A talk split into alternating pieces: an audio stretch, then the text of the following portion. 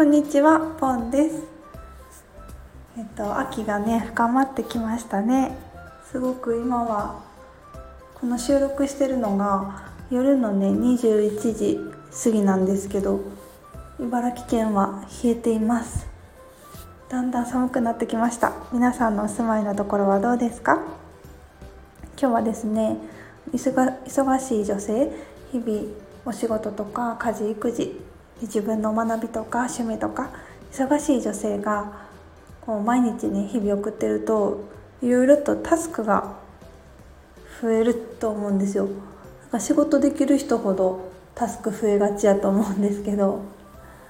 そうそのタスクをねなかなか重い腰が上がらずに、まあ、元気の時やろうとか、うん、エネルギーある時やろうとか時間ある時やろうって置いとくとなかなかできなくないですか？そう私もねそうやったんですけどあることをやってからすごく軽やかに取り組めるようになったんですね。そのあることっていうのがのそのタスクを達成した行った先のうん自分を想像するイメージングするっていうことなんですよね。うんうん。その叶えた先の感情とか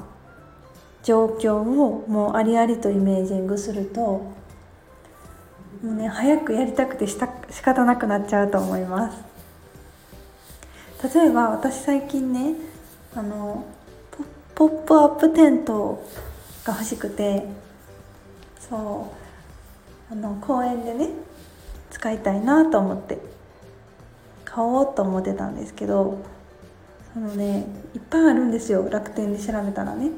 ポップアップテントいっぱいあってどれがいいかなってもうその決断が面倒くさくてそれを先延ばしにしてたんですよね。でもその今回の言った通りじゃあ買って購入して決断して購入して届いてそれを実際使ってる自分を想像してみたんですよ。この秋のね秋晴れの日に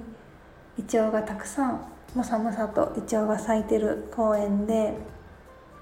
ポップアップテントを立てて芝生の上で立ててうんポップアップテントやからね寝転べるじゃないですか。寝転びながらこうパンを食べたりしてこお家から入れたあったかい紅茶を飲んでそれでこう木々の何揺らめきを聞きながら鳥の声とか聞きながら読書にふけったりのんびりお昼寝したり夫とねお昼寝したりそのテントの中でそういう風に過ごしたらめっちゃ幸せやなってこの叶えた先の未来をねイメージングしたんですよ。そしたらねもういても立ってもいられなくてさっき決断をして購入しました。そうこういう感じでねあの日々のタスクがなかなかハードル高いなっていう時はぜひぜひその叶えた先の自分の状況とか感情をありありと想像してみると動きたくなってくると思います。ではではありがとうございました。